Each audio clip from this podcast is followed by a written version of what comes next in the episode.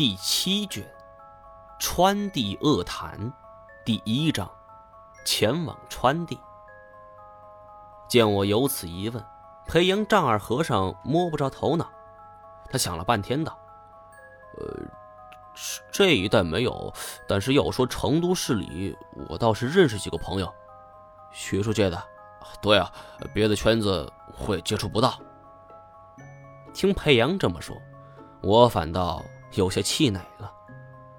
自从从八百媳妇黄林的遭遇开始，我认识这些学术界的，基本无一不是没有目的的接近我。每一个人都带着自己的小心思，这令我十分抵触。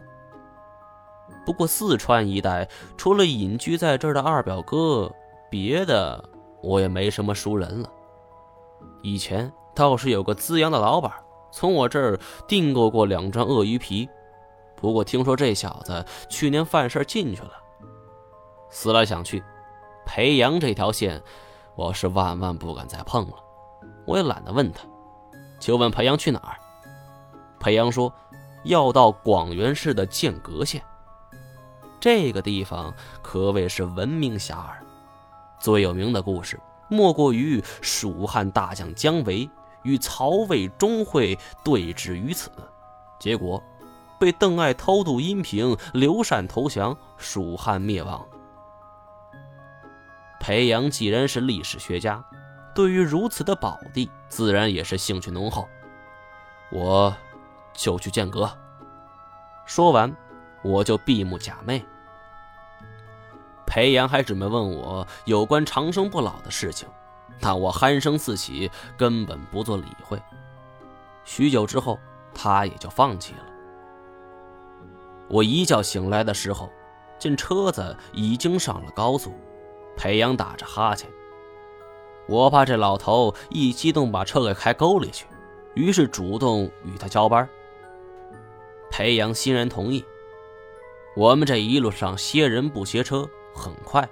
就到达了广元市剑阁县。剑阁县依山而建，周围地势绵延，群山环抱。单看地势，就不难理解为什么古人要在此地建立关隘了。有道是“一夫当关，万夫莫开”。放眼望去，即便是已经进入初秋，但这里仍然是郁郁葱葱，群山苍翠。我们到达之时，正赶上一团雾气未散。站在山顶的公路向下方望去，村镇地处群山之中，上拢雾气，恍若人间仙境。裴阳似乎是舍不得跟我分别，一边开车一边往这村镇的方向走，还另外一边问我在哪下呢。我见路边有几家小旅馆。便让他在此处停车。裴阳临走的时候，让我有什么事儿就给他打电话。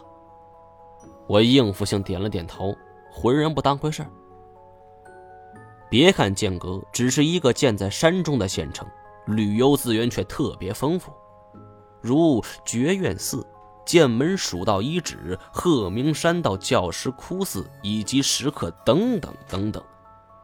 正因为如此。也造就了当地相关产业的极其发达，诸如旅馆便是其中之一。不过此刻并非旅游旺季，所以游人数量有限，有的旅店都没开业。我选了一家相对比较小的店面，然后走上前去询问价格。店老板是个年轻的川妹子，看岁数还没有我大，也就二十出头。梳着一条油光锃亮的马尾辫，他翻了翻眼睛，泱泱道：“五十块钱一个房间，不含早餐，早餐八块钱一位。在如此一个旅游景区，已经算非常良心了。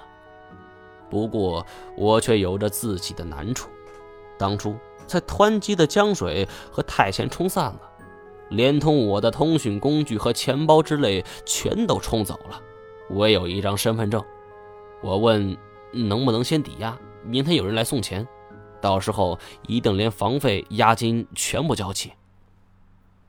小姑娘看着我，拿过了身份证，我怎么知道这身份证是真的还是假的呢？我哭笑不得。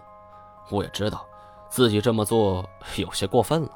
我分文不交就想住店，难怪人家会怀疑。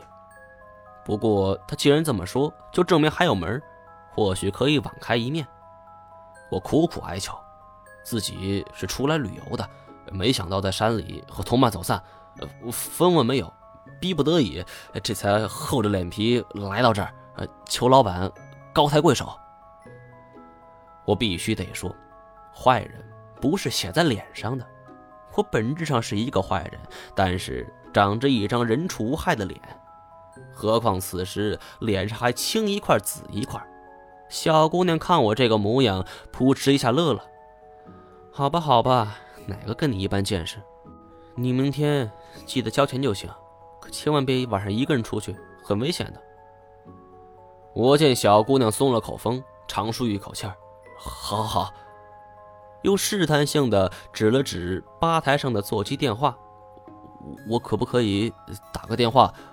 我得让我朋友来送钱。好了，以上就是第一章全部内容了，感谢您的收听。